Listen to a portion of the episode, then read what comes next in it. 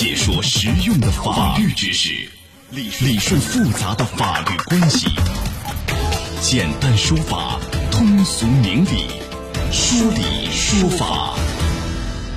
好，接下来我们进入到高爽说法的说理说法，我是主持人高爽，继续在直播室向您问好。最近啊，一则哈尔滨网约车拒绝乘客吸烟遭钓鱼执法的视频呢，引发关注啊，这个话题也冲上微博热搜。怎么一回事儿？网约车司机因为拒绝乘客在车内抽烟，被乘客当场举报说无证营运。而这个乘客是谁呢？是交通执法部门人员啊。这是一个钓鱼执法呢，还是公报私仇呢？来，今天我们来聚焦此事。邀请到的嘉宾是江苏新高地律师事务所顾红梅律师。顾律师您好，主持人好，听众朋友大家好。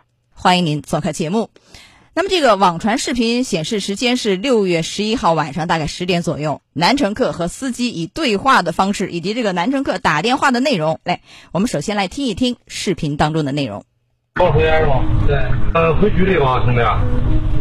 我打个车，还没有营业资格证，也没有网约资格证，是吧？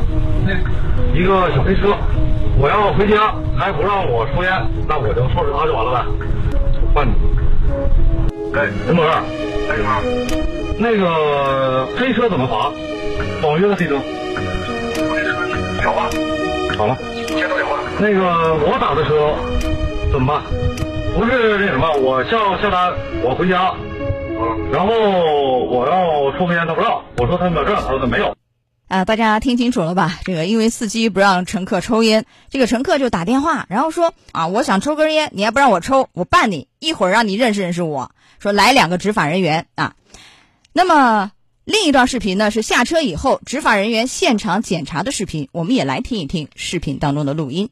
晚上执法不穿工装，看了，你的有效证件全部有效，全部有效。那那他这算什么呀？热心市民，你这举报是无效，无效。你为什么告诉我没有？我为啥告诉你啊？这个有点混乱啊！在这段视频当中呢，大家已经听到一个身穿制服的执法人员和另外一个穿着普通衣服的男子，哎，两个人来到现场执法。那这个普通衣服男子的证件显示说，工作单位是哈尔滨市松北区住房和城乡建设局。然后经过检查，就发现这个网约车司机啊，这证件是全部都有啊。乘客举报无效。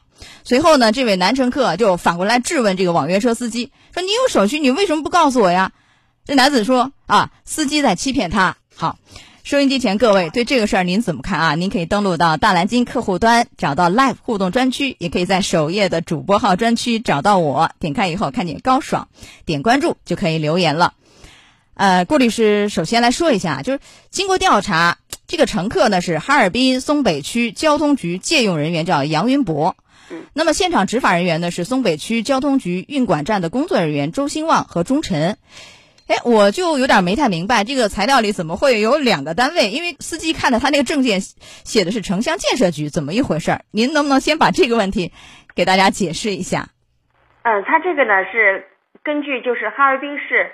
松北区人民政府他们官网上面呢，确实这个住房和城乡建设局的职责职责中间啊，也有这个交通运输市场监管的这个职责，所以实际上他们这两个部门的话都有这个监管职责，属于他们的职责范围倒是。嗯，不是他这个工作单位到底是这个城乡建设局，还是说是当地的交通运管部门？这个男乘客实际上是交通运管部门的一个借用借用的人员，啊，不是正式的在编正式职工。他现场那个执法的有一个挂的是城乡建设局的一个工作证，那这两个执法人员是城乡建设局的，是不是？对，是的。啊，呃，您刚刚说这个也是在城乡建设局也是可以有交通运管的执法权，是这样吗？对他有这个职责，根据他们政府官网显示。嗯，那这个男乘客这行为到底是怎么来定性？这是一个钓鱼执法呢？大家在质疑是不是一个钓鱼执法，还是说有点是这个公权私用在打击报复的意思？是不是这个怎么来看？有点动用自己的权利去报复他人啊？怎么来定性他这个行为的性质啊？实际上，我觉得这个男乘客呢，他作为一名公职人员，他在公共交通内吸烟的行为本来就不是非常妥当。司机要求他进行制止之后，他非但没有约束自己的行为，反而打他的就是同事或者说是所谓的哥们的电话，要求那边电话那端的人带上执法证来现场执法。试图通过呢行政干预的手段使司机受到处罚，他的这种行为实际上属于滥用职权。滥用职权。对，滥用职权按照法律规定是怎么来惩处？是一个比如说这个行政处罚呢，还是一个什么样一个程度？刑事问题达不到，是不是？那是什么程度的一个处罚？这种滥用职权呢，实际上从公务员法上面属于违法违纪行为，应当承担纪律责任，依法依照这个公务员法要给予处分。这种处分的话呢，一般包括比如警告啊、记过啊、记大过啊、降级、撤职、开除等等。但是他这个人员叫杨云博的这个呃乘客，他是这个借用人员，是不是？借用过来的，就是等于是关系不在这个单位，那你这个行政处罚也是这么处罚吗？还是就清退？是哪一种处罚的方法？因为他的单位不是在这个区交通局，所以随时呢可能被清退。被清退。对，除此以外没有别的了。但如果回到原单位之后，原单位也可以依据公务员法以及相关的法律规定，对他进行就是相关的行政处罚。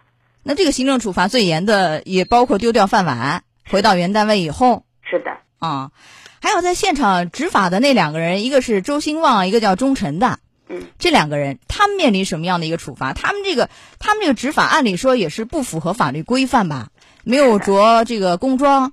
呃，也没有相应的这个程序，似乎也有点问题。他们这种行往呢，呃，行是他们这种行为啊，实际上也违反了法定的行政处罚程序。一般呢是由上级的行政机关或者有关部门责令改正，并且呢对直接负责的主管人员以及其他责任人员，依法也是给予行政处分。他们一个是没有带那个证件。没有穿执法的衣服，就是所谓的这个制服，对吧？然后也没有按照程序、法律规定来依法执法。呃，一个是责令改正，还有行政处分。我们想知道，就是这个是怎么样的一个严的行政处分？行政处分的话，就刚才我所说的警告、记过、记大过，呃，最高的就是直接开除。啊，和前面是一样的。是的。那如果说，因为最后查下来没有问题，人家是有证的。如果说网约车确实是无证经营，哎，这几个执法人员行为合法吗？就如果他确实有违法，但是你以这样的方式，你本身执法程序方面似乎就有违法律规定，这个执法还有效吗？我们假设一下。实际上，这两这两个就是执法人员，实际上在进行执法的时候呢，也没有主动的向当事人和以及相关的人员出示执法证件，程序上确实已经存在着违法。而且其他的就是行政执法上面，包括我们国家现在行政执法必须遵守的三项制度，比如行政执法公示制度、执法要全过程进行记录的制度、重大执法决定法律审核制度等等，他都没有做到。那么从法律上规定，如果没有做到这个的话，实际上他的行政处罚行为也是无效的啊。这个行政处罚也是无效，而且同样，如果是这样执法，相应的人员也会面临一定的行政处罚，不是吗？啊。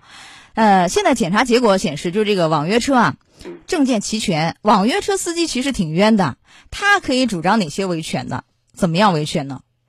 这个网约网约车司机，他如果认为，比如说这些行政机关的执法行为侵犯到了他的合法权益，他也可以向当地的执法机关。或者呢，这个执法机关的上级主管部门来进行投诉啊、举报啊、控告啊等等，都是可以的。那就只能是投诉举报，然后有关部门对这些人就是违法执法进行一个行政处罚，是这样。除此以外，其他的损失啊，你觉得我这个影响我的营运啊，甚至我精神方面受到了这个一定的呃影响啊，这个就很难主张了。对，精特别是精神上面的这种损失，可难得到赔偿。但如果说行政执法行为确实给他造成了实际的损害，这个他也可以提起国家要求赔偿。那这个时候就是国家赔偿。是的。啊，但是这个损害包括什么呢？我的营运损失或怎么样理解这个损害呀？可以提起一个国家赔偿。是的，就像刚才高老师所讲的，比如说他是营运车辆，那如果比如说对他进行呃停业啊或者什么，确实给他造成了实际的损失，这个损失是可以主张的。好。呃，在六月十三号的时候，针对这样一个事儿，当地呢发布了官方通报，详细内容我们来听一段录音。针对网上反映，六月十一日晚，松北区交通局借用人员杨云博在网约车上因吸烟被制止而引发的问题，松北区交通局运管站周兴旺等人在执法过程中存在的问题，松北区高度重视，立即成立专项调查组，依法依规开展调查。对区交通局借用人员杨云博网约车乘客予以清退，相关人员受到严肃处理。据了解，松北区交通局运管站相关工作人员在执法过程中存在执法程序、执法行为不规范问题，区司法局存在行政执法证件日期审核把关不严问题。造成不良社会影响，依法依纪对相关人员给予严肃处理，责令区住建局、区司法局党组作出书面检查并切实整改，分别给予区交通局运管站执法人员周兴旺。中惩党内严重警告处分，调离执法岗位；给予区交通局运管站站长刘平和党内警告处分；对区交通局相关负责人丁志超诫勉谈话处理；对区交通局上级主管部门区住建局局长唐红斌责令检查处理；对区司法局办公室主任谢威诫勉谈话处理；对区司法局副局长张翠责令检查处理；对区司法局局长唐耀义批评教育处理。针对此次事件。松北区深刻反思，举一反三，对全区执法人员开展警示教育，规范执法行为。好，还有点时间，我们最后提示一下，这个行政机关它是代表国家来行使行政权的这样一个机关，所以一定是要依法来执法。好，稍后我们进广告，马上就回来。我们是，稍后见。见。高爽说法节目收听时间，首播 FM 九十三点七，江苏新闻广播，十五点十分到十六点。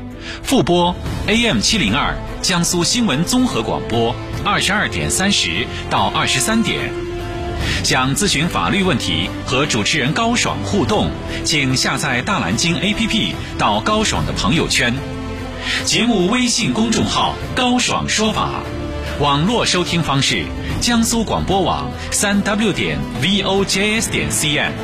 智能手机下载大蓝鲸 APP 或蜻蜓、喜马拉雅等，搜索“高爽说法”，可随时收听。